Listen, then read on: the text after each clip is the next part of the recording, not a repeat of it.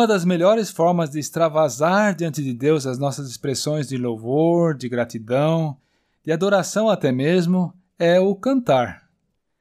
Mas isso não nos surpreende, não é mesmo?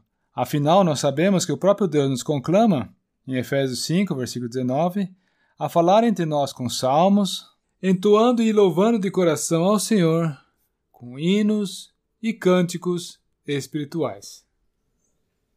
De certa forma, é reconfortante e até mesmo animador levar em conta que o próprio Senhor Jesus também cantou hino com seus discípulos.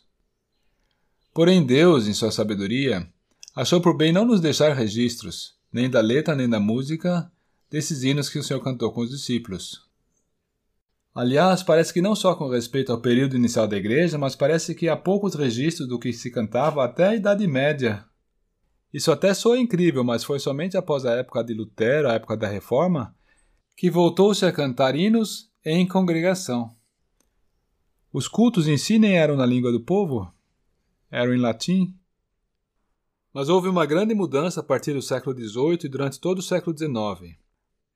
A maioria dos hinos de nosso cenário, aqueles que tanto acalentamos e gostamos de cantar, foram produzidos nesta época. Foi, por assim dizer, um período de ouro para a produção, composição e arranjo de hinos. É óbvio, é até natural que a grande maioria dos hinos tenha sido inspirada nos temas pertinentes à fé cristã. No entanto, sempre manifestando o sentimento da alma dos autores, tanto na letra quanto na música. Por ora, eu estava pensando que na mensagem de hoje podemos nos ocupar com a história do conhecido hino Deus cuidará de ti. Tá lembrado desse? Começa assim. Lá lá lá lá lá lá lá lá lá lá lá lá lá lá lá Um pregador da palavra de Deus estava com a sua família numa cidade onde deveria fazer uma série de palestras sobre a palavra de Deus. Uma série de palestras bíblicas. A sua esposa, Dona Cecília, encontrava-se um tanto doente.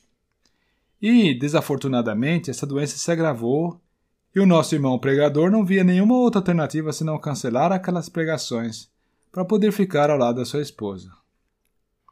O casal tinha um filho pequeno, que, a despeito de sua pouca idade, já tinha fé no Senhor Jesus e sabia que se poderia confiar em Deus para as circunstâncias da vida, quaisquer que fossem.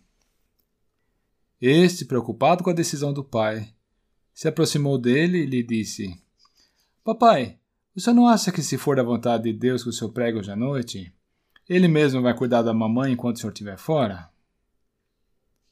Uau! O pai, o seu Wesley, fitou o menino e se sentiu envergonhado por ter duvidado por um pequeno momento do cuidado de Deus. Ele foi ao salão de reuniões. Ele expôs a palavra de Deus. E naquela noite, ele teve a felicidade de assistir o Senhor Jesus chamando muitas almas para si. No entanto, terminada a reunião, claro, ele voltou apressadamente para casa. E o filhinho já estava na porta e esperava ansioso com o envelope na mão. Dentro do envelope estava uma folha, escrita à mão. Era a composição da letra do hino: Deus cuidará de ti. A mãe também tinha sido fortalecida pela fé do seu menino e escreveu a letra desse hino enquanto seu marido estava fora de casa e pregava a palavra de Deus. E o que fez o nosso irmão Wesley agora? Ele tomou aquele envelope e assentou-se junto ao órgão que havia naquela casa. Dedilhou aqui, dedilhou ali. Em pouco tempo também estava escrita música para aquele hino cuja autora era a sua própria esposa. Assim que ficou pronta a composição, ele a apresentou à sua esposa, que, com um sorriso, de pronto a aprovou.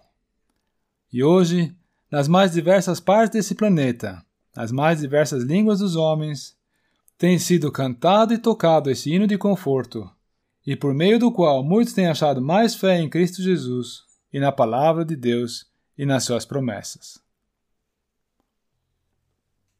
Aflito e triste coração, Deus cuidará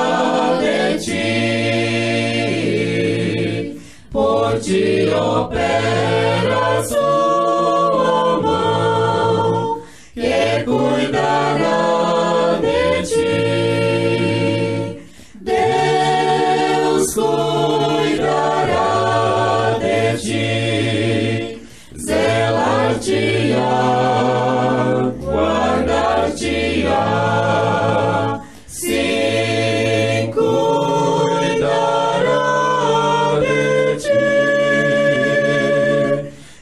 Deus cuidará. de ti, Aflito e triste coração, Deus cuidará.